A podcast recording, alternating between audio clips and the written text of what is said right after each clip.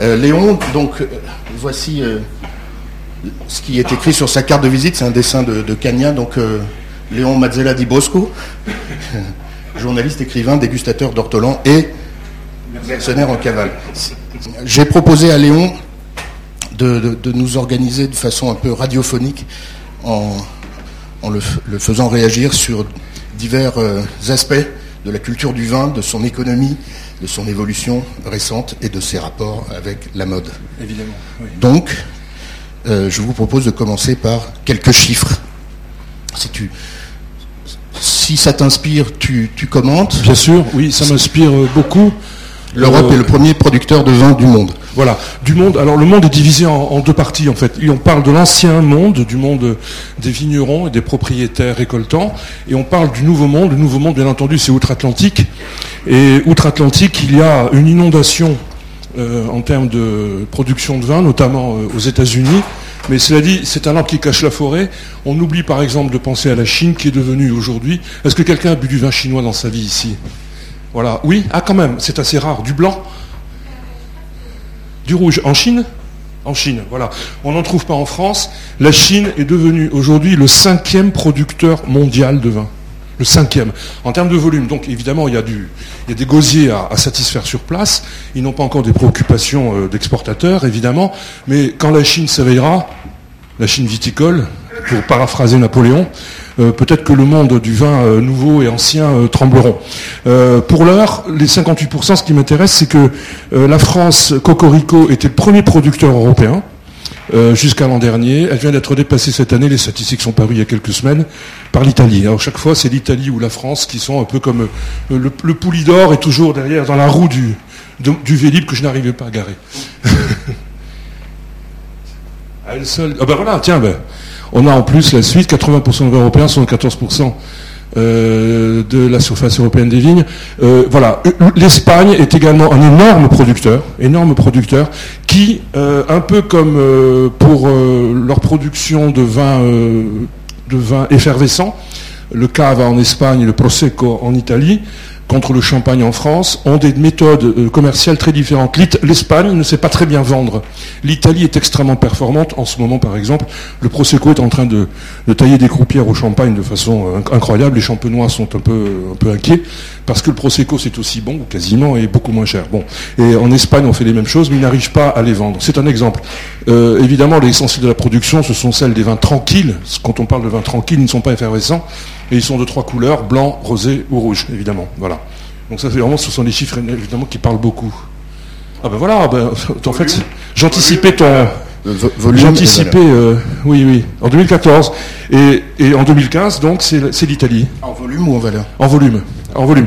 Euh, en revanche, il y a une, stat que j'ai trouvée là, euh, hier, qui est assez intéressante si je puis me permettre une parenthèse, c'est le nombre de litres de vin consommés par, euh, année et par tête. De litres de vin. Hein. Eh bien, euh, la France, c'est 53 litres, l'Espagne, 55. Euh, les, moins, les moins buveurs sont des pays de l'Est, des pays de l'Est, à l'Est de la Pologne, je ne sais pas lequel c'est celui-là, peut-être que tu sais, toi. celui-là, 7 litres. Je ne sais pas lequel c'est, ça peut être. c'est le plus faible. C'est la Biélorussie. Les, Biélorusses sont les moins grands buveurs de, Ah bah tu as ça aussi. Non, mais en complément de ce que Ah, en complément, parfait. Les États-Unis, consommation. Oui. Bon, les États-Unis, on le sait, sont des buveurs de, Coca-Cola et de lait, ainsi que de vin euh, tranquille mais sucré. Par exemple, je connais beaucoup d'exportateurs français, notamment bordelais, qui fabriquent, on peut le dire ainsi, des vins adaptés au goût américain. Ils sont légèrement perlants, frizzante, vous savez, avec une toute petite bulle très fine et ils ont une sucrosité supérieure parce que ce sont des vins qui sont consommés à toute heure de la journée, en général devant la télé, comme ils boivent leur café euh, insipide à mon goût. Euh, il y a des Américains dans la salle. Hein. Comment? Il y a des Américains dans la salle. Oui, chacun mes goûts. Euh, la France, bah, la France c'est plutôt des vins tranquilles en général et un peu moins de vins effervescents. Je n'ai pas, pas, encore parlé de ton livre, mais enfin j'en ai déjà parlé sur nos réseaux, le dictionnaire chic du vin est un dictionnaire à la fois bourré d'informations et de, d'approche personnelle, de souvenirs de dégustation, de dégustation et de, et de subjectivité euh, passionnée.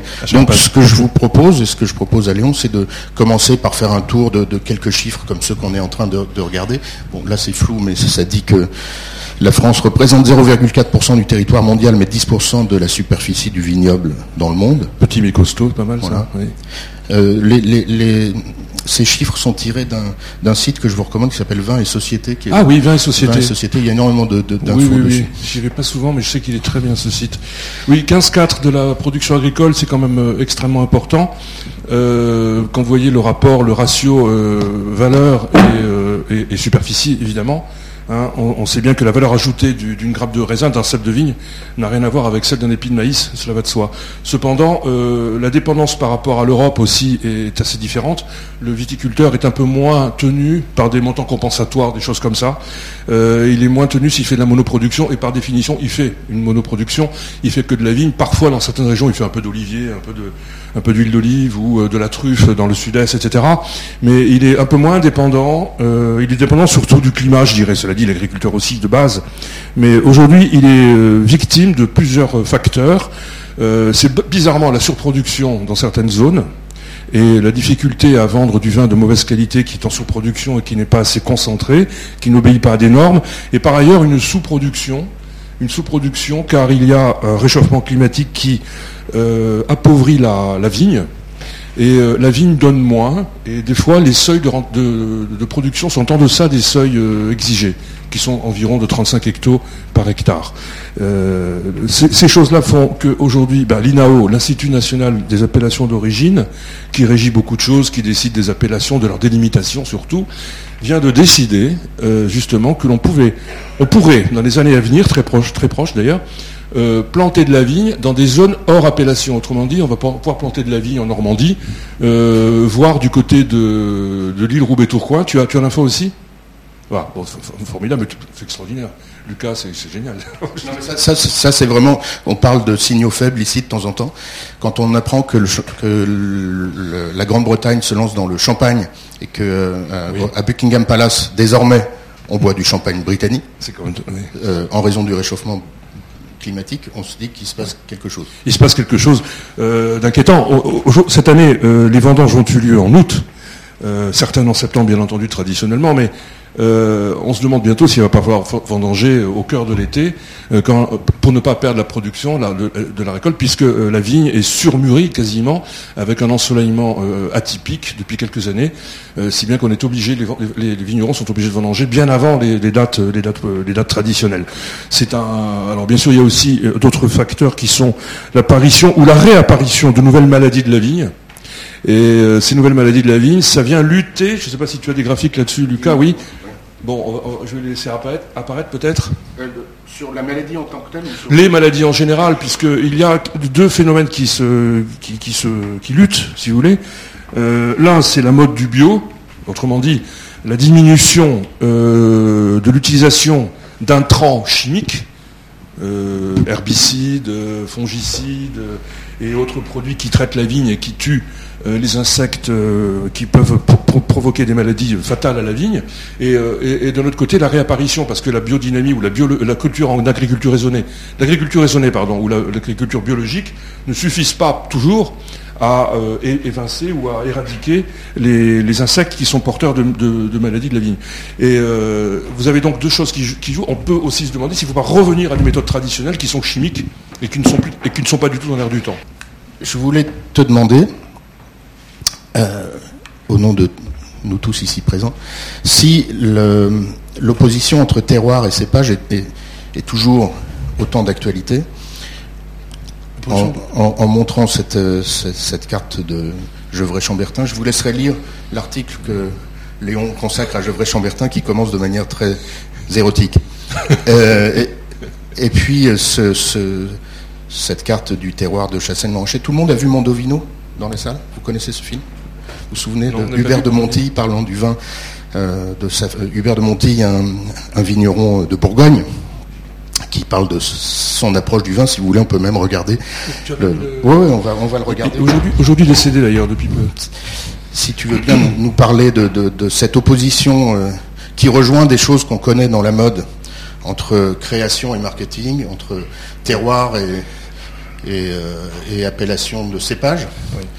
Entre ça, si vous voulez, entre le vide-bourse, le tonton Marcel, la dent de chien, les mâcherelles, les vergers, les brussonnes, la cardeuse, etc. Et Et ceci. Voilà. Je l'ai esquissé tout à l'heure en parlant du nouveau monde et, du monde traditionnel qui est le nôtre. Euh, d'un côté, vous avez les climats. Les climats, c'est un, concept euh, typiquement bourguignon qui désigne une parcelle. Souvent, cette parcelle est microscopique, elle peut faire quelques arts à peine, et elle porte des noms d'une poésie infinie. C'était le graphique précédent, c'était le, document précédent.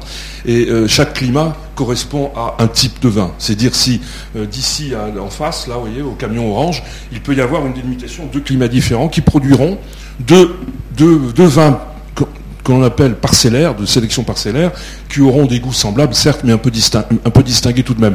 Et lorsque l'on voit cette, euh, cette, étiquette de Robert Mondavi, puis à son âme, il a disparu il y a deux semaines maintenant, c'était un énorme, c'est un énorme producteur euh, californien. Euh, Shiraz, c'est le nom pour Syrah. Hein. Syrah, c'est un cépage à jus rouge qui est extrêmement présent également dans le sud-est de la France et qui donne aux États-Unis qui permet une production de, milliers, de centaines de milliers d'hectolitres. Autrement dit, on inonde le marché en proposant un vin monochrome, un vin de monocépage, et non pas issu d'un assemblage, comme c'est le cas chez les vignerons français, italiens ou, ou espagnols, où euh, la chimie, plutôt l'alchimie, l'alchimie l'alchimie des cépages produisent quelque chose qui est un produit, euh, qui, est un vin, pardon, euh, d'une richesse et d'une complexité que n'auront euh, que n'auront jamais un, vin de Shiraz ou un vin issu de Chardonnay ou, ou d'autres monocépages, Pinot Noir, etc. Alors ce sont deux concepts, deux conceptions totalement opposées du vin. Celle-ci est assez monolithique. Néanmoins, elle fait un peu de, fait des émules puisque en France également, beaucoup de vignerons sont tentés de faire comme les Américains, autrement dit de produire des vins de monocépage. À cela, j'ajoute une un bémol. Euh, les vins de cépage, on peut dire du mal d'eux, en 20 ans c'est très bien, puis par ailleurs, si je cite simplement deux vins, on va dire deux, deux vins parmi les plus fameux du monde, la Romane Conti, vous avez entendu parler, en Bourgogne, Là, je ne sais pas si quelqu'un a écouté la Romane Conti dans cette pièce, dans cette salle. C'est assez compliqué. Et Petrus, Petrus, qui est un, cru de Pomerol, comme vous savez peut-être aussi, eh bien, sont des vins de monocépage. Petrus est composé à 99,5% de, cépage euh, merlot, et euh, tandis que la Romanée Conti est composée à 100% de pinot noir. Donc finalement, on peut dire ce que l'on veut, il y a aussi des monocépages qui font des très grands vins, ça va de soi. Donc on ne peut pas avoir un jugement catégorique là-dessus. Voilà, tiens, voilà la Romanée Conti, vin euh, extrêmement mythique, une production d'environ 7500 bouteilles par an. Je ne vous dis pas les prix, mais c'est inatteignable, c'est 2000, 2000 euros une bouteille, encore pour en avoir une. Euh, Aubert de Vilaine, son propriétaire ou son copropriétaire, ils sont trois actionnaires, euh, oblige euh, le candidat, et la liste d'attente est longue, à acheter un certain nombre d'autres crus voisins comme Echezeau, La Tâche, etc. Autrement dit, pour avoir une bouteille dans les Conti, il faut acheter plusieurs caisses de vin qui sont également très très coûteux. Je diffuserai sur notre page une interview, un podcast que je vous recommande. Ça dure une demi-heure ou trois quarts d'heure du propriétaire de, Aubert de Vilaine, oui, voilà, euh, sur France Culture assez récemment. Et c'est absolument passionnant et ça rejoint des tas de sujets qui sont vos sujets autour du luxe, autour de, de, la, de la création finalement. De la création, parce que là, voilà, mais tiens, on a, on a Pétrus, voilà, 47 en plus, qu'est-ce que ça doit être bon. Si tu veux bien, Léon, on va regarder deux extraits de, de très courts. D'abord Hubert de Montille, euh, pour creuser un tout petit peu euh, cette question de savoir si euh, on, se raconte des histoires en France sur notre passion du terroir aux dépens du marketing, sachant que le marketing augmente, on va en parler tout à l'heure. On va parler du marketing, de manière énorme dans, dans, ce domaine. Mais on commence par notre vision traditionnelle, notre imaginaire du vin, qui correspond à quelque chose de très profond. Et ici, Hubert de Monti. J'espère que le son est au rendez-vous. C'est un extrait de Mondovino. Moi, j'aime les vins qui se dégustent en longueur. Soit il est comme ça, il se déguste en largeur, il vous bluffe. C'est les vins modernes. Après, euh, vous le goûtez euh, trois, minutes après, dites oui, c'est pas mal. Le bon sens, c'est un peu court. Et moi, ma dégustation, j'aime qu'elle soit en longueur. Le vin n'est mais droit. Ce qu'il décrit, c'est ce monde-là. quand il parle de la profondeur et de la verticalité, c'est ce monde-là. Oui, c'est ce monde-là. Et maintenant, on va regarder un autre extrait que vous connaissez forcément, juste pour le plaisir. Cet, euh, cet extrait est dédicacé à Eric, ici présent. Bah non Ah non, il n'a pas le droit, hein Il n'a pas le droit Tricatel. Belle robe vermeille, un peu violette, bel éclat. C'est un Bordeaux. Un grand Bordeaux. Un peu de pourriture noble en suspension. Les impuretés descendent lentement. Ce vin a 23 ans. C'est un 53, une très grande année. Le vin, c'est la terre. Celle-ci est légèrement graveleuse. C'est un médoc. Le vin, c'est aussi le soleil. Ce vin a profité d'une belle exposition sud-ouest sur un coteau de bonne pente. C'est un Saint-Julien.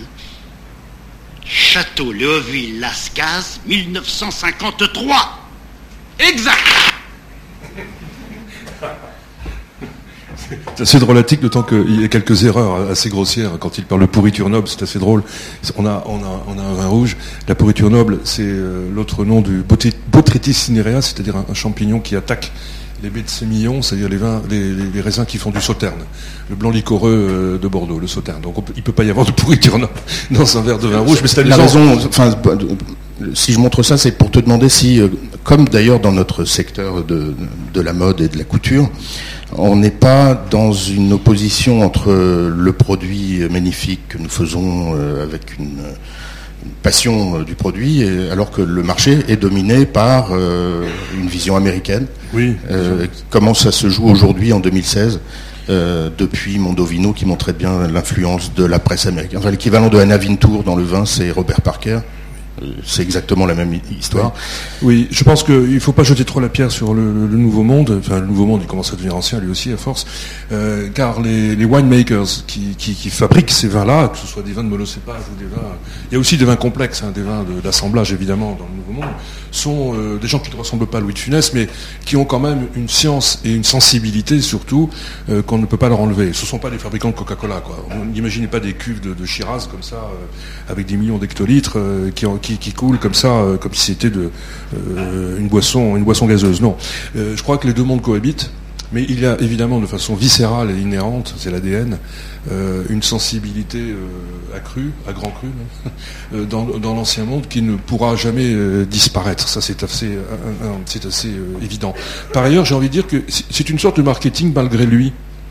La Romanée Conti n'a rien à faire pour vendre son vin, il est devenu mythique par sa rareté. Autrement dit, on est dans la, je vais pas vous l'apprendre, la jeunesse du marketing. Autrement dit, c'est la, ra- la- la rareté qui fait, la valeur. Et là, il n'y a pas besoin de la cultiver ou de la, de la- de l'artificialiser. Elle, est là. Et c'est ça qui fait le, mythe, qui, fait un mythe naturellement. Donc on peut parler éventuellement de,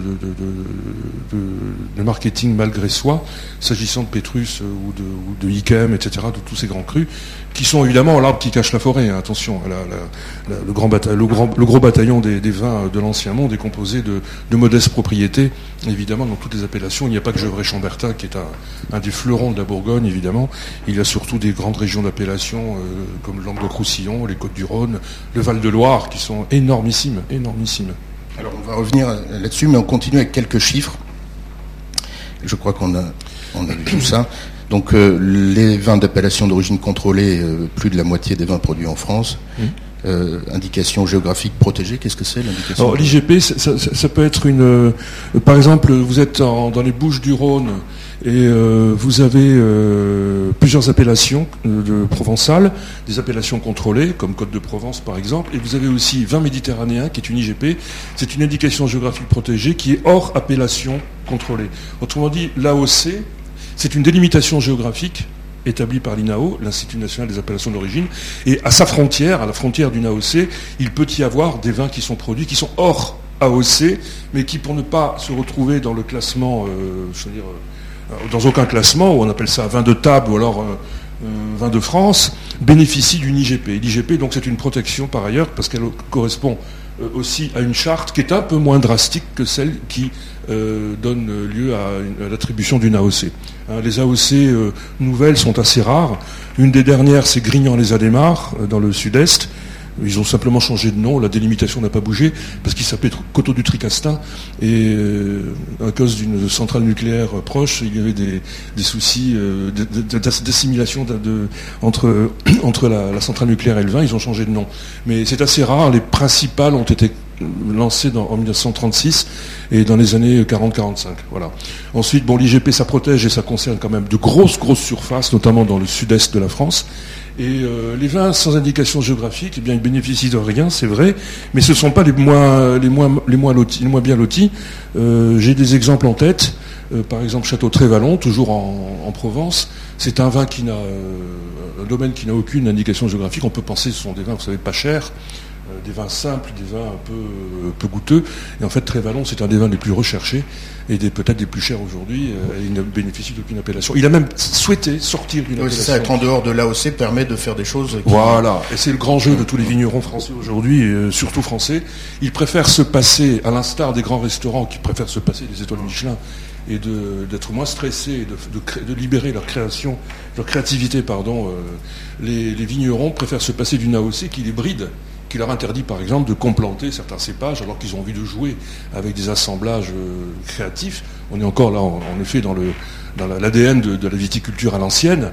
Euh, ils préfèrent en sortir pour pouvoir jouer justement, et ça produit des choses extraordinaires. Aujourd'hui, on a des, mélanges de cépages en certaines zones où il est interdit de, le faire, qui produisent des vins nouveaux, on va dire, des vins avec euh, un profil organoleptique qui est tout à fait intéressant et qui, n'est pas permis par la loi. Voilà. Donc en fait, il vaut mieux être. Tout en bas de l'échelle, il y a des vins comme un, vin que j'ai vu une fois dans un bistrot de Saint-Saturnin près de Clermont-Ferrand, un samedi matin à 10h. Vous rentrez dans un bistrot à Saint-Saturnin, vous voyez deux ou trois euh, personnages locaux euh, sympathiques qui boivent un vin dont la bouteille porte sur l'étiquette vin d'origine Union européenne.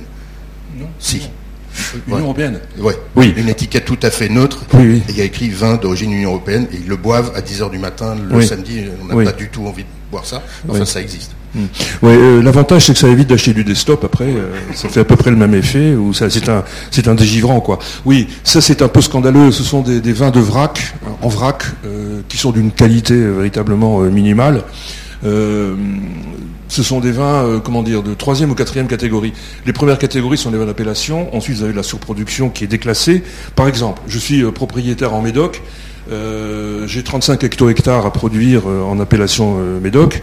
une fois que j'ai produit et mis en bouteille cette, production-là, j'ai encore du vin à mettre en bouteille. Il est déclassé en Bordeaux, appellation Bordeaux générique si vous voulez. Et le troisième, troisième choix qu'il me reste, c'est soit de vendre en effet, si je peux, parce que ça coûte cher d'acheminer, etc. Euh, mon vin euh, dans une appellation, comme tu le citais à l'instant, euh, européenne, comme le beurre, comme le lait, etc., comme beaucoup de produits, non pas libres, mais bridés par l'Europe, au contraire. Et je peux aussi le vendre à un vinaigrier qui en fera du vinaigre, tout simplement. Un vinaigre tête noire à Bordeaux recueille comme ça pas mal de vins de qualité au départ, mais qui n'ont plus le droit d'être mis en bouteille. Par ailleurs, moi je dirais, ça c'est entre parenthèses, un petit tuyau, si vous connaissez un propriétaire comme ça, allez lui acheter directement son troisième vin, qui partira pas comme ça euh, chez le vinaigrier, il est excellent et ça ne vaudra pas 5 euros et c'est extraordinaire. Moi je me rappelle que quand j'habitais euh, Bordeaux, euh, pendant de longues années, j'allais à Cheval Blanc, Cheval Blanc c'est un des meilleurs vins du monde, en santé million, et j'achetais la quatrième, quatrième étiquette du Cheval Blanc, il n'était même pas étiqueté, je le payais moins de 5 euros à l'époque, c'était quand même des jeunes vignes, des jeunes vignes à production marginale, mais, délicieuse de, Cheval Blanc tout de même. Vous voyez, bon, voilà, c'est une astuce au passage. Le vin est le deuxième secteur Pour continuer sur quelques chiffres, mais plus, plus on va avancer, plus on va rentrer dans certains, dans, dans, ton, ta vie de, de, de, de connaisseur et d'amateur, mais encore sur quelques chiffres. Oui, bien sûr. Parce que là, il y a plein, plein de parallèles avec notre, notre secteur. Donc le vin est le deuxième secteur d'exportation excédentaire français, après l'aéronautique et avant euh, la chimie-parfumerie. Et les deux, euh, vin et chimie-parfumerie, se, se remplacent l'un l'autre euh, selon les, selon les années. Euh, les six premiers débouchés à l'export, États-Unis, Royaume-Uni, Allemagne, Chine, Singapour, Belgique. États-Unis, c'est énorme, mais en consommation par tête, on a vu que tout à l'heure, ils boivent quatre fois moins de cinq fois. Ils boivent pas des. Enfin, une exportation, c'est assez, euh, comment dire, les États-Unis consomment à la fois des premiers grands crus, comme les Chinois ou les Japonais. Les Japonais ne sont pas là, mais enfin, c'est des marchés marginaux. Il y a aussi euh, la Scandinavie. Euh, les Belges, comme les États-Unis, consomment les, premiers grands, crus, les très grandes étiquettes françaises, ainsi que du, vin qui fait du volume. Ce que je vous ce que je vous disais tout à l'heure, ces vins de coopératives qui sont fabriqués spécialement pour le goût américain, qui sont légèrement perlants et légèrement sucrés. Euh, ça, c'est le gros bataillon de l'exportation aux États-Unis. Les marchés traditionnels sont le Royaume-Uni, l'Allemagne et la Belgique. Ce sont des marchés traditionnels depuis, depuis toujours. Euh, Sachant que les deux tiers du vin français sont consommés en France. Oui, quand même. Oui, oui, voilà. avec 53, euh, 53 litres par habitant et, par an. Euh, heureusement qu'on peut encore. cela dit, les, Français sont un petit peu privés de, leurs grandes étiquettes qui partent à l'exportation, ou alors elles sont prohibitives évidemment sur le au cours des primeurs, le marché des primeurs qui a lieu à Bordeaux par exemple. Ou alors il y a aussi quelque chose qui, un nouveau phénomène qui fait grincer certaines dents notamment à Bordeaux, c'est l'arrivée des Chinois. Les Chinois qui ont acheté, qui, raptent beaucoup de, domaines, énormément de domaines, et à qui on reproche d'exporter 100% de leur production de vin de Bordeaux pour le marché chinois, de ne pas laisser une seule bouteille euh, à boire en France. Je connais qu'un contre-exemple, c'est M. Kwok, qui a cinq euh, domaines à Pomerol, à Saint-Émilion, qui au milieu de culture française, qu'il a bien compris, il est malin, euh, la moitié de sa production est laissée au négoce bordelais, et tout ne part pas en Chine. Jack Ma qui a, qui a, acheté un château récemment. Jack Ma, le, propriétaire de Alibaba, le, le, Jeff Bezos euh, chinois, vient d'acheter un château, mais je vais vous montrer l'info après. C'est un, livre sur le sujet. Et, ça, là, on parle de production. La Chine est devenue le deuxième vignoble mondial. On continue sur quelques chiffres. Bon, on, reviendra là-dessus. Les exportations de vin rapportent à la France 7,4 milliards d'euros. Alors, ce qui est assez amusant, c'est que hier, comme à chaque Fashion Week, euh, le gouvernement français communique sur les chiffres de la mode, avec un hashtag qui est euh, fier d'être français, quelque chose comme ça. Euh, voilà, 7 milliards, c'est le montant en euros des exportations françaises d'habillement sur la période janvier-novembre 2014. C'est le même chiffre. Et ça donne l'équivalent de 150 rafales par an dans les propagande officielle des différentes institutions euh, euh, concernées. C'est assez amusant. Il y en a une autre que j'ai pas mise ici, qui est, on pourrait s'acheter deux stations euh, spatiales Mir pour 7 milliards d'euros par an. Euh, donc la France consomme. il est bon de rappeler ça quand on sait qu'en plus l'arsenal juridique français n'est pas, ne joue pas tellement en faveur du, vigneron, avec la loi E20 notamment, qui est une loi euh, qui empêche euh, la publicité notamment à la télévision et qui ne sert, ne sert pas la, viticulture française. On continue sur quelques chiffres. Voilà, justement, il y a des choses qui, arrivent là. La mode, tout ça, c'est plein de choses extraordinaires qui bougent. On y vient, juste. Donc, euh, on est dans le, le moins mais mieux, si, si, on peut dire.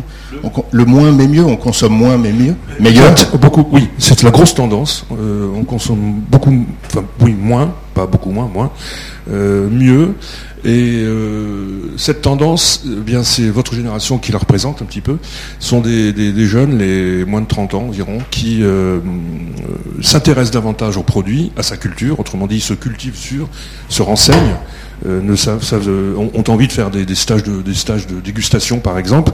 ces propositions fleurissent dans toutes les grandes villes d'ailleurs, et ce sont des, la génération des 20 à 30 ans qui, qui qui forment le gros bataillon de ces, de ces nouveaux étudiants qui veulent savoir ce qu'ils boivent et qui préfèrent euh, acheter une bonne bouteille pour la boire entre copains à la maison plutôt que trois, trois bouteilles mauvaises beaucoup moins chères. Voilà. Alors cette tendance est, assez, euh, assez lourde aujourd'hui. Hein. On la ressent chez les cavistes, on la ressent dans les foires au vin également, les grands moments les grands moments, les grands rendez-vous où on peut euh, avoir des, comment dire, des baromètres, des baromètres en temps réel de, l'achat et du profil type de l'acheteur. C'est plutôt satisfaisant d'entendre cela, euh, puisque la tendance était à l'inverse il y a quelques années. Mais cela correspond aussi à l'évolution de la viticulture euh, française, c'est-à-dire que le vrac et la coopérative ont cédé le pas aujourd'hui aux, vins de propriété, hein, en grande majorité. La plupart des régions d'appellation de forte production, comme le Sud-Est, euh, étaient, il y a encore 20 à 25 ans, des régions où on mettait en bouteille à la coopérative. Et aujourd'hui, euh, les coopérateurs euh, sont devenus des vignerons et qui mettent en bouteille chez eux. Donc autrement dit qu'ils font un travail cousu humain, si vous voulez, hein, et pas du travail laissé à un, coopérateur qui va faire ça de façon monochrome à la manière d'un Américain, on va dire. Bon, ça c'est un complément donc euh, sur le marché intérieur européen qui est. Asie-Océanie, Asie-Océanie, ça prend, c'est intéressant. Mmh. Tout ça, la source, c'est le site dont je vous ai parlé tout à l'heure, Vin et Société. Donc ça, on en a déjà parlé. Les, 70% de la production mondiale de vin est consommée par 10 pays, à commencer par les États-Unis, la France, l'Italie. Et alors, voilà une dimension euh, qui nous permet de rentrer plus avant dans ton livre. Le vin, on en parle. J'adore ce chiffre. 75% des Français parlent du vin à leur entourage, contre 51% pour le foot. Ah, je... tu, la, connaissais ça ah surpris. Le vin en quelques mots-clés. Donc euh, ça, c'est un sondage euh, Ipsos, je crois. Quels sont les mots qui reviennent le plus souvent quand les Français parlent du vin? Vigne, bon, d'accord. Saveur? Bordeaux. Bordeaux, oui, ça Bordeaux. pas. C'est pas étonnant. Pas étonnant. Couleur. Et ah. après, alors on va parler de quelques, si tu veux bien, nous parler de quelques vins auxquels tu consacres euh, des entrées de ton. Oui, oui, au Bacalon Ségur, c'est sortir des chiffres. Un, un Saint-Estèphe euh, magnifique qu'il faut offrir à toutes les femmes aujourd'hui, hein, surtout aujourd'hui. euh, oui, c'est un grand cru classé, euh, Calon Ségur. Bon, cette étiquette est emblématique. Euh, alors ça, c'est du marketing pour le coup. Hein. Cette étiquette est apparue, je ne sais plus quand, il y a une trentaine d'années, et c'est un peu révolutionné le château, en faisant peu, en faisant pas exprès des fois. Euh, vous savez, l'appellation Saint-Amour, par exemple. Euh, tu dis dans ton livre, euh, faire découvrir un vin à quelqu'un, c'est lui dire je t'aime. Oui, je, oui, je crois que je l'ai écrit pour Caron Ségur d'ailleurs. Oui, il y a des messages, un message subliminal que l'on peut transmettre ainsi, ça va de soi. Il est facile en même temps. on peut aussi en envoyer un autre message en offrant une bouteille de chasse spleen, hein, par exemple, un vin baudelairien en diable, qui, qui, signifie tellement de choses. Oui, d'ailleurs, l'étiquette. J'ai envie de m'arrêter là-dessus par rapport à, votre, euh, à votre préoccupation quotidienne ici. Euh, un autre mouvement de fond assez profond qui est en train de secouer la viticulture euh, et le monde du vin en France et même ailleurs. Il est venu d'Espagne et surtout d'Italie, où les, les, designers, les graphistes sont beaucoup plus créatifs et plus malins, et osent davantage que les Français, mais les Français s'y mettent. Aujourd'hui, l'habillage, Hein, euh, le packaging est de plus en plus important. L'étiquette du vin aujourd'hui, attention, ne, me le prenez pas. Je ne suis pas en train de vous dire que c'est le grand retour des buveurs d'étiquettes. Autrement dit, de ceux qui achètent du vin euh, juste en lisant l'étiquette, en, se, fichant un petit peu du, contenu de la bouteille. Non. Mais euh, il y a aujourd'hui un travail de dépoussiérage formidable.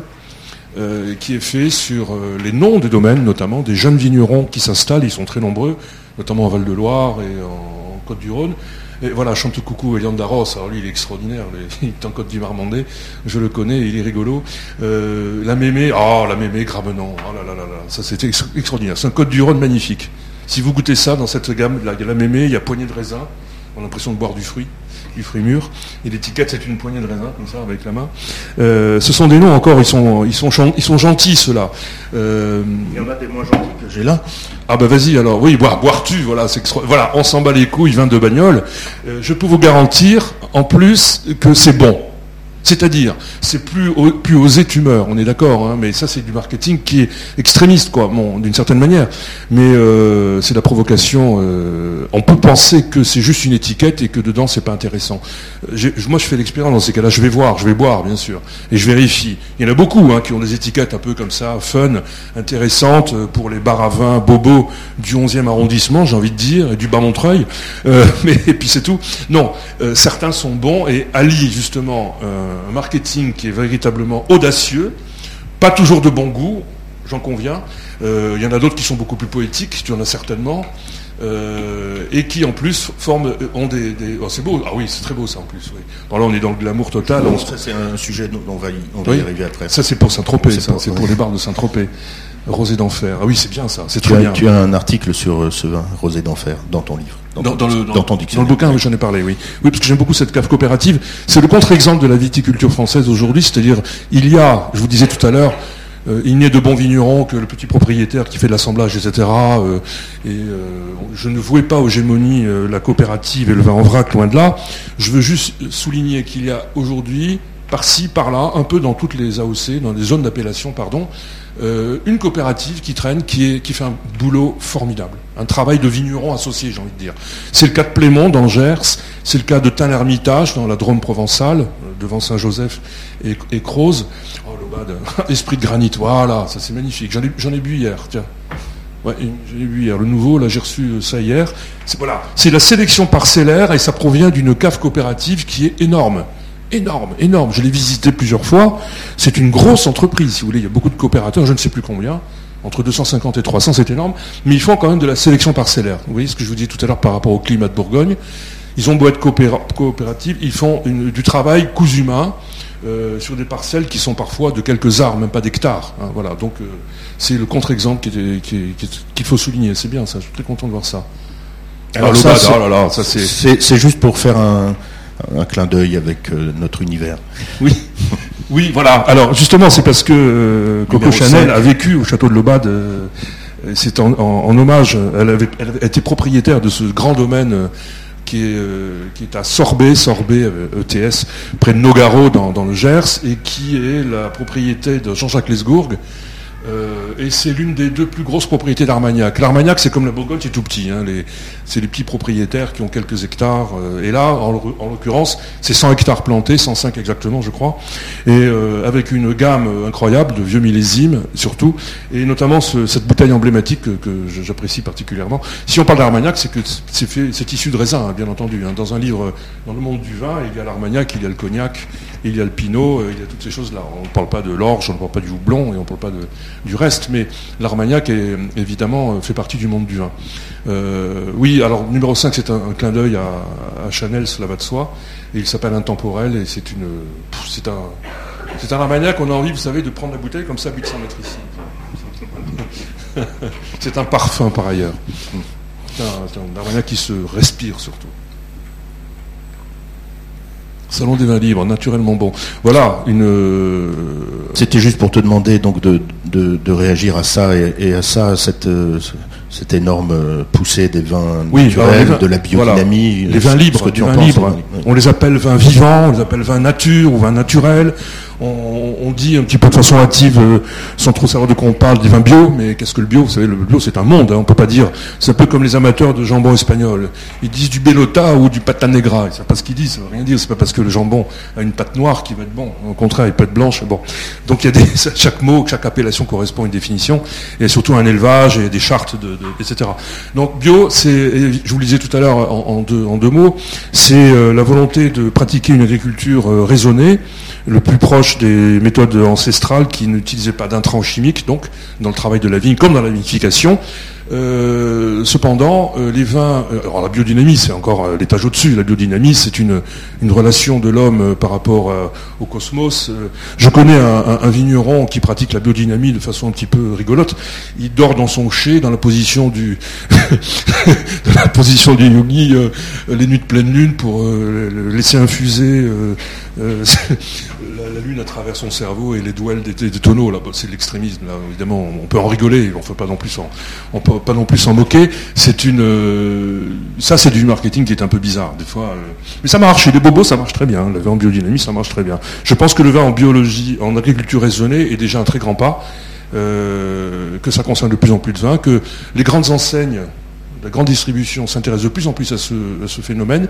Il le négligeait, s'en fichait comme de quelque chose de très anecdotique il y a quelques années. Aujourd'hui, il y a des rayons vin bio hein, dans, les, grandes surfaces, notamment au moment des, foires au vin. Et puis les, petites, euh, les signalétiques, vous savez, AB en vert, ou EcoCert, ou tous les certificats euh, bio sur les bouteilles sont aujourd'hui un, vecteur extraordinaire pour, euh, pour, le, pour le consommateur. À cela, un petit détail aussi, c'est que euh, un vin biologique, euh, il euh, a de moins en moins, d'intrants chimiques dans sa composition et dans l'élevage de la vigne, certes. il est par ailleurs souvent non filtré. Autrement dit, vous avez un vin qui est trouble. Vous savez un copain qui me dit, il manque plus que le poisson, il manque plus que le poisson rouge en regardant son verre. C'est que cet aspect trouble du vin n'est pas esthétique. C'est un peu comme les gueules cassées par rapport aux, aux, champignons et autres pommes, etc. Vous savez, les fruits et légumes que l'on trouve moins chers en moyenne surface et qui sont aussi bons, mais qui ne sont pas calibrés, qui sont pas, euh, c'est pas des top modèles de l'agence Elite, mais ils sont aussi bons que les autres. Et eh bien pour les vins non filtrés, c'est exactement pareil. Euh, ce trouble n'altère pas du tout le, vin, au contraire, ça augmente son côté fruité, je dirais. la dernière remarque que je veux ajouter là-dessus, c'est que tout vin bio doit, à mon sens, être au moins soufré. Et euh, comment dire, l'adjonction de soufre euh, me semble indispensable. C'est une méthode vieille comme le monde de la vigne. Hein. Depuis les Romains, on met du soufre dans le vin pour, pour, stopper un petit peu sa refermentation, pour éviter que ça devienne de la piquette, si vous voulez. Hein. Le soufre a cette vertu. On en met très peu, bien entendu, mais soufrer le vin l'empêche de, virer, euh, de virer à la piquette et au vinaigre. Voilà. Alors, il y a beaucoup de, vignerons en bio. Tiens, gueule cassée, mais disons, tu m'anticipes. C'est le même esprit, en effet. Oui, tout à fait, tout à fait. Vous connaissez ça Tout le monde connaît ça, les gueules cassées C'est une, c'est une assoce, je crois, qui va dans le sens de ce que tu viens de dire sur la récupération. C'est une assoce qui va dans, la, dans le sens de la récupération des. Oui, c'est un peu le, même esprit. Euh, c'est un peu le même esprit. Euh, le vin, en revanche, pour le vin, le vin n'a pas l'air beau, mais il est aussi bon. Voilà. Le, le filtrage, si vous voulez, c'est juste pour flatter l'œil. Et vous savez, c'est le premier degré de la dégustation, œil, nez, bouche. Et euh, à l'œil, c'est vrai, c'est peut-être moins flatteur un vin non filtré, mais c'est tout aussi bon, voire, voire meilleur sur les vins jeunes, les vins de l'année ou les vins de moins de 3 ans.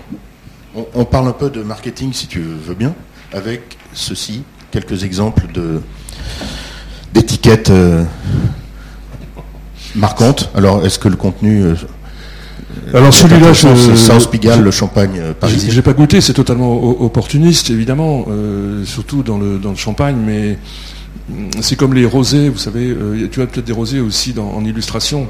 Le rosé, vous savez, la couleur rose, puisqu'on parle de marketing, la couleur rose est aussi une tendance de fond complètement dingue. Euh, c'est la couleur la mieux portée euh, dans le vin, parce que d'abord on pensait que c'était que les femmes qui aimaient boire du champagne rosé ou du vin rosé. Aujourd'hui, c'est un mode de consommation tellement, tellement entré dans les mœurs qu'il n'est plus saisonnier. Auparavant, nous buvions du vin rosé à l'approche de l'été, et puis la consommation stoppait carrément euh, à la, à la rentrée de septembre, où on se remettait au rouge, si je puis dire. Hein. Et le champagne, généralement, c'est Noël ou les fêtes à l'occasion au fil du temps. Et le champagne rosé, pareil. Eh bien aujourd'hui, la couleur rose dans le monde du vin est la couleur la mieux portée. Est-ce que les chiffres euh, corroborent ce que je dis? Alors attends, c'est quoi? Euh, C'est l'évolution de la consommation. Et ici, Qu'est-ce que ça dit, ces trois choses-là le, rosé ne cesse de monter, il monte plus Voilà, c'est le 29%, c'est 30%, c'est bien ça. On a les mêmes chiffres. J'allais vous dire, c'est 30% aujourd'hui de, la consommation, et ça ne cesse d'augmenter, c'est énorme. Hein. En combien de temps? Pardon. entre 90 et 2013. et là, il y a les chiffres. Il y a une forte demande. Je, moi, je suis très souvent sur le, terrain, euh, dans, le, dans, le, vignoble, avec les bottes aux pieds, avec des vignerons ils en sont à, augmenter, enfin à changer leur, euh, leur fusil d'épaule, si je puis dire.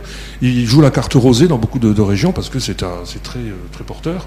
Ils arrachent des vignes à jus rouge, euh, ou alors à, jus blanc, pardon, puis ils, continuent de faire des, des vins de, des vins de saignée. Autrement, faire du rosé, il faut du vin à jus rouge.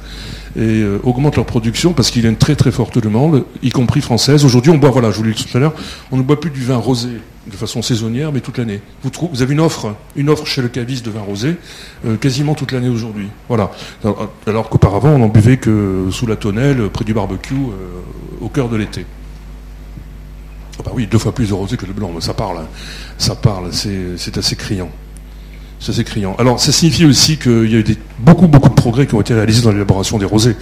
Hein, il fut un temps où le rosé s'était fait un peu à la comme je te pousse. C'était du faux rosé d'ailleurs. Hein. C'était du, il même autorisé de, penser que certains vignerons, sans scrupule, mélangeaient du rouge et du blanc pour faire du rosé. Autrement dit, ils faisaient ça comme on fait de la peinture, quoi. Alors que c'est une façon de faire qui est assez, euh, assez, euh, assez technique. Euh, en deux mots, si vous voulez, en deux mots, on vendange la nuit quand il fait encore frais et même plutôt bon.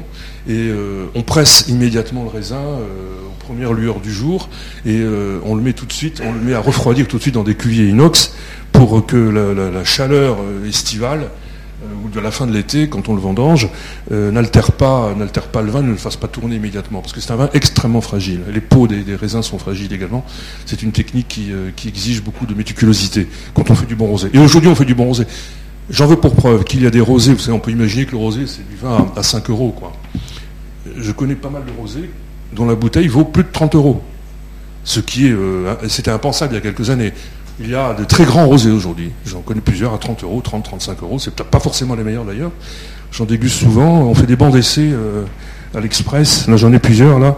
Quand on fait des bancs d'essai de rosé euh, à l'Express, on en déguste à 4, 200 dans la journée environ, en quelques heures. Mais pour en tirer 50, euh, et on fait souvent ça, c'est du semi-aveugle. On, en fait à l'aveugle, on met des chaussettes sur les bouteilles pour certaines, pour vraiment faire ça bien. Et on est très surpris des résultats. Il y a des vins d'excellents rapports qualité-prix rosés, notamment de Provence, qui valent d'autres rosés de Bordeaux notamment, qui sont bien plus chers et beaucoup moins vineux, beaucoup moins intéressants. Dans cette appellation-là, par exemple, pardon, c'est une toute petite image, mais enfin, ah, bon, hmm. Juste pour revenir à, quelques initiatives euh, euh, clairement de marketing, comme ce champagne euh, Sopi. cette, ah alors ça, ça tu en parles dans, ton livre. j'en parle. C'est des Arteis, c'est pas c'est pas forcément du marketing, mais en tout cas, on sent que le produit est soigné jusqu'au bout. Et d'ailleurs, dans les emplois du vin en France aujourd'hui, on, apprend que les fonctions marketing sont de plus en plus place de, plus en plus grande. Ah oui, de plus en plus important. Donc, si ceci t'inspire, ceci ou encore ceci, glamoureuse, un champagne euh, féminin, oui, féminin. Euh, j'aime pas tellement l'adjectif, c'est vrai, il est un peu. Enfin, il s'affiche euh, là clairement comme un. Oui, à gauche, oui. D'ailleurs, celle qu'il fait euh, est une femme qui est un peu comme ça, glamour, qui ressemble à cette bouteille. Elle est toujours un petit peu comme ça, fantasque, etc. Elle a fait un, vin à son image. C'est un, champagne de vigneronne. Et c'est pas les plus mauvais. Hein. Je pense à celui-ci notamment. Aurore Casanova. Ah oui, oui. On en a fait la couve du spécial vin de champagne. Aurore Casanova, avec un nom pareil déjà. Elle fait un champagne extraordinaire, rosé d'ailleurs, rosé. Et euh, tu l'as peut-être en photo aussi. Mais tu as tout Formidable. Ça nous fait aborder un, autre sujet en, parenthèse, mais ce monde quand même bah, très, très masculin se féminise, voilà, un peu de douceur, un peu de féminité ne, nuit pas, au contraire. Euh, je disais à l'instant, j'aime pas l'adjectif féminin euh, dossier au vin, mais en même temps, force est de reconnaître que quand on déguste à l'aveugle notamment, euh, des vins d'hommes qui ont du poil aux pattes et des vins euh, de femmes, autrement dit de vigneronnes, et qui ont une élégance, une finesse euh, incroyable, euh, quand on démaillote les bouteilles et qu'on on se rend compte qu'il y a évidemment une adéquation entre le sexe de celui qui le fait et le produit, il n'y a pas de hasard, il y a quelque chose comme ça. Il y a aussi bien sûr le sol, le climat, l'appellation qui fait que euh, dans les graves de, de Pessac-Léognan ou, euh, ou du côté de, Saint-Émilion, on aura des vins, des, Saint-Émilion un peu moins, des vins plus féminins que dans le Haut-Médoc ou, euh, ou, à Saint-Estèphe, certes, il y a aussi ça, hein, des, données, des données naturelles. Il y a quand même le savoir-faire humain et que l'on soit femme ou homme, c'est différent quand on fabrique, quand on fait du vin. Il y a quand même une féminité du vin, on peut pas, on peut pas le nier. Un Mais qui sont des fois, pardon, des vins féminins, au goût hmm. féminin, on va dire, réalisés par les hommes, il n'y a pas de raison. Juste pour finir sur le, notre exploration de l'univers de l'habillage. Hmm. Donc ça, c'est Pucci avec euh, Veuve Clicquot, ça c'est Karl Lagerfeld euh, qui fait une, étiquette pour un, grand Bordeaux. Et puis ça, c'est la fille de Mick Jagger euh, qui qui est designer qui fait l'étiquette de, Croix de Bocaillou, qui est seconde de Ducru Bocaillou à Saint-Julien. Oui, parce que la concurrence est rude et que le, marché du luxe est, bon, correspond aussi au marché des vins de très haut de gamme et que l'appel aux designers, aux artistes euh, est assez ancien déjà. Et, mais se, se multiplier, surtout dans les, bien sûr, c'est dans le domaine du champagne que ça, que ça, que ça explose, où on trouve les plus grands mécènes également de l'art contemporain. Hein. Il y a beaucoup d'expositions euh, qui sont euh, financées, ou beaucoup d'artistes qui vivent grâce au mécénat d'art euh, de maisons de champagne notamment. Ça c'est assez important aussi. Alors bien sûr ça déteint sur le, packaging et sur la façon d'aborder le, sujet. Alors puisqu'on parle du masculin et du féminin, vous, vous savez ce que c'est ça? Vous connaissez? 2, 3, 4, 0 tu sais ce que c'est C'est euh, la campagne euh, relayée en France, campagne de l'OMS, sur combien d'unités d'alcool vous avez le droit de boire par jour pour être en bonne santé. Voilà. Et c'est très sexiste. D'où ma question. Deux verres si vous êtes une femme, trois verres si vous êtes un homme. C'est l'OMS, hein c'est donc le ministère de la Santé aussi. Quatre si vous êtes en soirée, donc euh, mariage, événement exceptionnel, et zéro si vous conduisez ou si vous êtes enceinte. Bon. Et regardez ça, deux pour madame, trois pour monsieur, ça c'est une campagne, c'est une campagne euh, canadienne. Donc c'est très surprenant. Hein bon. L'Espagne est assez sympa, la modération a bien meilleur goût, c'est pas mal vu ça. Euh, bon, ça, ok. Ok, la Chine. Donc on a fait le tour des images et peut-être qu'on peut prendre encore, euh, il est 10h05, on peut prendre 5 minutes? avant le, prochain cours. Quelques questions, si vous en avez. Moi, j'en ai, mais je vous donne la parole d'abord. J'avais une petite question sur les ventes en ligne. Est-ce que ça a affecté en fait le secteur Les ventes en ligne ah, et... Bah, c'est comme tout le reste, hein. c'est un commerce qui est florissant. Euh, un commerce qui est florissant, même si on pouvait imaginer que comme c'est un produit fragile, euh, il aurait du mal à être transporté, etc. Non, les gens sont, les, viticulteurs sont très très euh, formés, rompus à ce, système. C'est surtout euh, le phénomène de ce qu'on appelle l'uberisation de la société qui, joue, beaucoup aujourd'hui. Il y a même de, des campagnes de, de promo, de publicité que j'ai vues récemment. sur, sur Internet, achetez votre vin directement chez le vigneron. Vous avez vu ça sûrement. Je vous dis pas les cavistes comme ils grincent des dents, euh, parce qu'ils vivent de ça, ils vivent de la, évidemment de la marge qu'ils, bah, comme tous les commerces intermédiaires, ça va de soi. Alors, euh, quand on achète directement chez le vigneron, ça ne veut pas dire qu'on prend sa petite auto et qu'on remplit sa malle après avoir discuté avec le gars et dégusté euh, comme dans un film français sympa. Non, en général, c'est par internet que ça joue, hein, par la boutique, la E boutique de, chaque vigneron. Et aujourd'hui, ce commerce est très important parce que bah, ça satisfait tout le monde, tout simplement. Le vigneron n'a pas à s'embêter à déposer des fois des bouteilles, à les poster chez un caviste ou un n'importe quel euh, reseller, revendeur, il préfère en effet cette vente directe, ça va de soi, quoi, tout ce qui est direct. Et donc ça, augmente, oui, en effet, ça augmente beaucoup, y compris pour le vin, oui. oui. Qui, pourra, qui néanmoins plus difficile à transporter qu'un livre, hein, c'est vrai. Euh, voilà, pardon, petit truc, c'est que le frein, le frein, c'est le, frais de port. Le frais de port est très élevé. Parce que c'est un packaging très particulier, la bouteille de vin. Enfin, le, packaging, pardon, l'emballage. L'emballage. L'emballage pour le transport. Voilà, c'est très cher ces produits-là. Hein. Même si vous en achetez une vous-même pour envoyer une bouteille à quelqu'un, vous allez à la poste, la, boîte vous coûte aussi cher que la bouteille des fois. Ça dépend de la bouteille bien sûr, mais bouteille normale. Juste, euh, c'est intéressant de taper euh, vente de vin en ligne sur Google pour voir ce qui sort. Pour voir ce qui ah sort euh, pour commencer. Bon, il y a du référencement payant, Monoprix est en tête, et vente à la propriété.com, dont tu viens de parler, et lavinia.fr. Vous connaissez ah Lavinia, Madeleine, le grand, grand c'est un peu le, le, Vuitton Megastore du, du vin. Euh, enfin, c'est l'équivalent, c'est très impressionnant. Il y a d'ailleurs des vins allemands, euh, ah il n'y en a que quatre, que quatre, quatre bouteilles. Euh, et ensuite, ce qui sort en référencement naturel, c'est vinatis.com, wineandco.com et toujours lavinia.fr. 1855.com ayant fermé ou en tout cas des soucis la suite de beaucoup beaucoup de problèmes. Oui, beaucoup de problèmes, oui.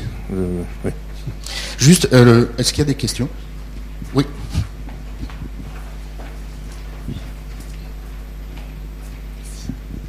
Oui, je voulais savoir parce que du coup c'est un peu compliqué pour, de choisir un vin en ce moment, comme tout se développe euh, bio, euh, naturel, sans je sais pas quoi. Qu'est-ce qu'il faut regarder en premier? Parce que effectivement, on se rend bien compte que parfois le bio c'est une, grosse connerie, ouais. Et enfin, mais pas que. Hein, parfois c'est très bien. Et du coup, qu'est-ce qu'il faut privilégier? Est-ce qu'il y a les est-ce qu'il y a quelque chose à regarder en premier euh? Déjà, il faut peut-être euh, savoir euh, ce que l'on veut. Hein, un petit peu. Les paramètres sont toujours les mêmes. D'abord la couleur, ensuite l'appellation, si on a quand même une vague idée de, de la zone d'appellation que l'on veut boire ou que l'on veut associer avec un plat ou si c'est pour boire tout seul. Euh, tout pour lui seul, hein, ça peut être un vin d'apéritif ou de partage comme ça. Et euh, après, c'est vrai que l'étiquette joue beaucoup, hein, je le disais tout à l'heure, elle joue beaucoup parce qu'elle attire l'œil de façon incroyable, à cause de son humour surtout. On n'a pas assez insisté. Là, c'était l'humour graveleux, l'exemple de l'étiquette jaune, mais il y en a beaucoup qui ont un humour euh, plutôt fin. Et ça, ça attire beaucoup le nouveau consommateur. Alors évidemment, ça le déroute, parce que ça signifie toujours pas ce qu'il y a dedans. Alors rien ne vaut, bien sûr, l'empirisme qui consiste à, faire déboucher une bouteille à celui qui veut bien le faire, mais rares sont les cavistes qui se livrent à... Encore que, cet exercice ils savent qu'il est payant. En débouchant une bouteille, on goûte et après on peut en acheter même beaucoup euh, quand on l'aime. Alors je pense que c'est l'appellation et ça signifie l'appellation déjà. Hein.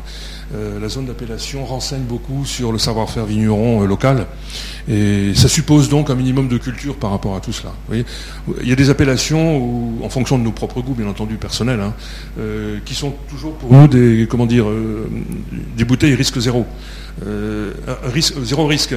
C'est-à-dire que quand on lit, je sais pas moi, on lit Pic Saint-Loup, on lit Terrasse du Larzac, ou on lit des choses comme ça et qu'on les aime parce qu'on sait que c'est très bien fait, que la plupart des vignerons travaillent bien, on y va en confiance. C'est une confiance qui, est, qui préexiste. Voilà. Donc il n'y a pas véritablement de règles. Il n'y a pas véritablement de règles, je suis désolé. C'est tellement subjectif.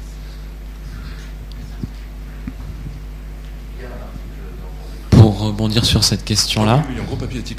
Pour rebondir sur cette question-là, ma mère, elle avait le, petit truc du euh, mise en bouteille à la propriété. Est-ce que ça reste un élément de choix intéressant ou est-ce que ça n'a plus vraiment de sens aujourd'hui? C'est pas très, ça parle, mais c'est une obligation juridique. Hein. ça fait partie des, justement des mentions obligatoires euh, que doit comporter une étiquette. Euh, ça signifie quand même que le vin n'est pas transporté en vrac dans des citernes, par exemple, pour aller être embouteillé quelque part. Mais ça ne veut pas dire forcément que c'est fait de façon artisanale, paysanne, à la main. on colle l'étiquette. Non, pas du tout. La mise en bouteille à la propriété, souvent, elle est réalisée par des, comment dire, des machines d'embouteillage mobiles, qui sont des camions en fait. Et les camions se déplacent dans la, à la propriété pour cette, euh, cette, obligation juridique, ça doit être fait sur place. Donc c'est souvent des camions qui, dont, le, c'est le, métier, hein. ils ont une chaîne d'embouteillage mobile et ils vont à la propriété. Bien sûr, euh, le, gros bataillon, c'est la mise en bouteille à la maison, hein, ça va de soi. Mais ça suppose quand même un investissement important. C'est mécanisé. Et si la production euh, commence à être importante, la mécanisation coûte cher, évidemment. Ça rassure en tout cas, le, ça rassure en tout cas beaucoup le, client traditionnel français notamment. Il y a le mot propriété qui joue beaucoup. Euh, moi, j'avais entendu un spécialiste euh, sur France Inter, je crois, il disait en fait euh, une bouteille de vin de moins de 10 euros dans une grande surface, c'est du poison en bouteille. Du poison en bouteille Du poison, poison. Et il avait l'air sûr de son coup, je sais pas, et personne ne l'a contredit. voilà dans, un carrefour au change. Non, c'est pas, c'est faux. Enfin, je, dirais pas ça quand même. lui, pour lui, il était, euh, ah sur son coup. Hein. C'est radical, c'est euh, c'est un peu, non, c'est pas, c'est pas, c'est pas, c'est pas tenable une, une information comme celle-là. On peut trouver son bonheur à 3 euros. Même à 3 euros. Ah, tiens, ça m'amène à, à, te poser une question. Euh, excuse-moi, Eric. Dans ton livre, il y a plusieurs passages sur le snobisme du vin. Oui. Si tu peux en dire quelques mots, puis après j'ai une question pour. Oh, le snobisme du vin, c'est euh, c'est avoir un, discours en poulet sur le produit. Euh, c'est du c'est du what else à l'envers quoi. C'est du c'est du langage Nespresso euh, déguisé. Enfin, comment dire Le snobisme, c'est bah, justement le snobisme touche pour moi au vrai buveur d'étiquette. Le vrai buveur d'étiquette, c'est celui qui va acheter le plus cher pour frimer. C'est le snobisme touche aussi comment dire le côté arriviste. Hein, le côté arriviste. Moi, j'ai vu encore récemment je peux vous raconter une anecdote. pour moi, le somisme du vin, il est là. J'étais euh, dans une gargote qui s'appelle la Piscius à Paris, et euh, j'y déjeunais, et euh, il y avait derrière moi trois jeunes, trois jeunes personnes, trois, garçons, genre, comment dire, des, traders un peu pour le profil. Ils avaient commandé une bouteille de Romanée Conti. De Romanée Conti. J'imaginais le désastre, je ne sais pas pourquoi, j'anticipais. Et la bouteille est arrivée, le sommelier il ouvrait une bouteille de Romanée Conti, ça arrive quelques fois dans l'année, hein. c'est pas, fréquent. Je ne vous dis pas le prix de la bouteille à la Pissus, hein. je ne veux pas savoir, à moins de 10 000 euros, mais euh, pas loin. Euh, 7005 peut-être, un truc comme ça, je ne sais pas. Et ils ont bu ça, vous savez, ils ont servi ça euh, à plein verre, ils ont refusé que le sommelier les serve. Il y en a un qui a cassé un verre en disant merde, 500 euros qui tombaient. Et puis ils ont bu ça comme on boit du coca. J'ai trouvé ça euh, quasiment pornographique. Et c'est aussi une forme de snobisme. C'est du snobisme qui peut virer à la pornographie. Voilà. On n'est plus dans le. pour dire que dans ton livre, il y a énormément d'anecdotes savoureuses.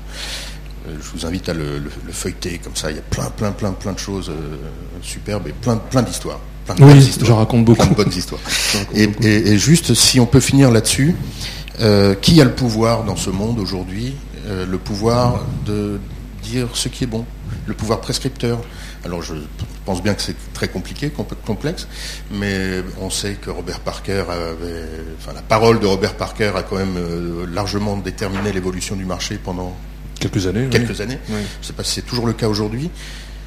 Et en France et à l'échelle mondiale, euh, donc qui a le pouvoir prescripteur d'une part et, quelles sont les institutions qui ont vraiment du pouvoir aujourd'hui? On parlait d'AOC, etc. tout à l'heure je ne suis pas allé au salon de l'agriculture, mais les, grosses puissances de dans, Mondovino que vous verrez ou que vous avez vu, il y a euh, ce, français euh, Michel Roland qui a manifestement un très gros pouvoir.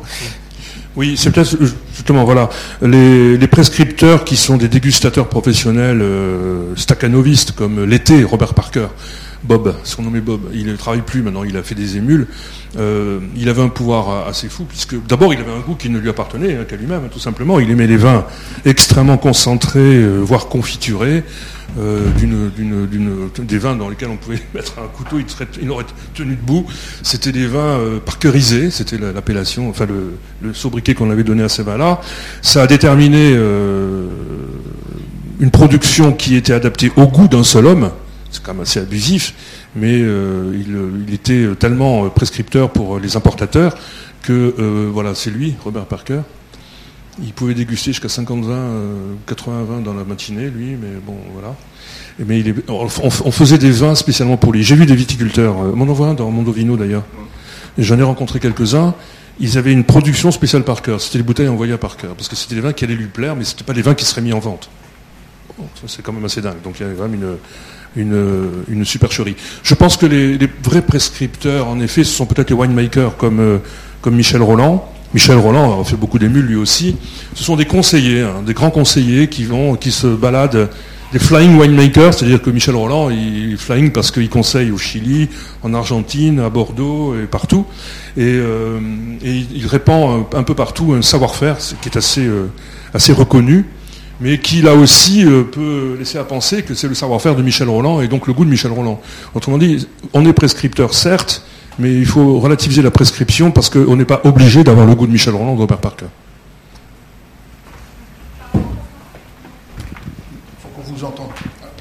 La presse aussi était prescript, est prescriptrice. Il y a des revues américaines, par exemple, Wine and Spirit ou euh, des choses comme ça qui sont très importantes. Euh, par rapport à ça, quelle valeur ont les médailles qu'on voit sur les Pardon les, médailles euh, oh, alors ça, vraiment, je relativise beaucoup les médailles du concours agricole, etc., qu'elles soient d'or ou d'argent. il y a beaucoup de, de trucage là-dedans. Il y a tellement de médailles d'abord qu'elles n'ont plus aucune crédibilité. Cherchez une bouteille sans médaille c'est presque ça, quoi. Hein, voilà, c'est pas le, bœuf charolais qui va recevoir sa grosse médaille, euh, et ça c'est unique, on va dire.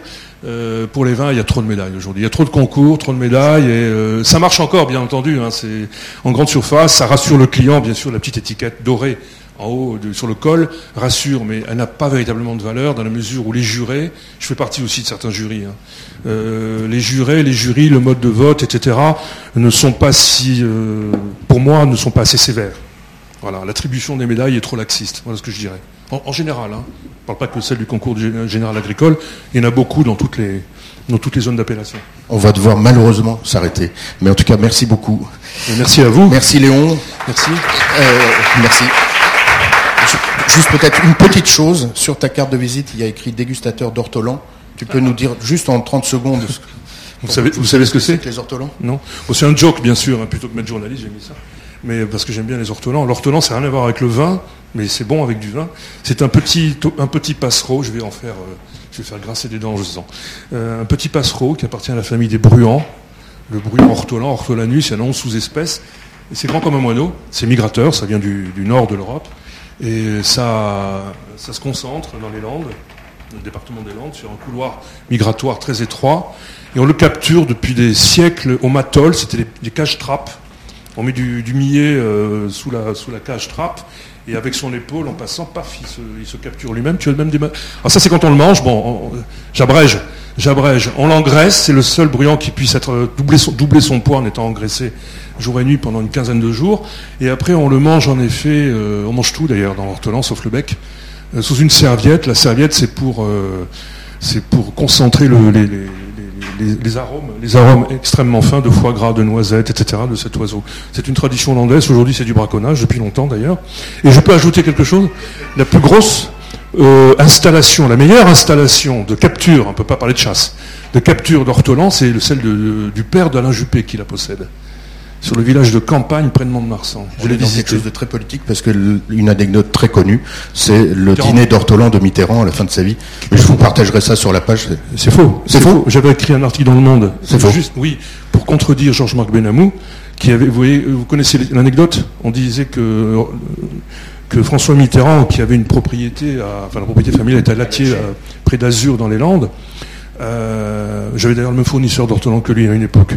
Eh bien, il en mangeait tout le temps, c'est pas vrai, il aimait pas trop ça. Et alors, surtout le dernier dîner de Noël 95, quelques jours avant sa mort, euh, Georges-Marc Benamou a écrit un livre là-dessus euh, en disant que ce soir-là, il s'est empiffré d'ortolan, etc.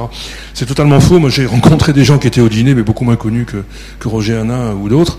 Euh, ou Pierre Berger, et qui ont dit mais pas du tout, il a mangé, il a su sauter la cuisine l'ortolan, il est allé se coucher euh, au tout début du repas. Donc c'était une histoire euh, complètement fausse, montée en épingle. Aujourd'hui on confond l'ortolan et ce fameux dîner. J'avais, je m'étais fendu d'un, d'un article dans le Monde pour dire Benamou a tort. Fabule. Ah ben voilà Ah ben voilà, oui c'est ça. Bon, on- il va falloir qu'on libère, mais en tout cas, merci beaucoup. Mais de rien. Merci. Merci à vous de votre écoute.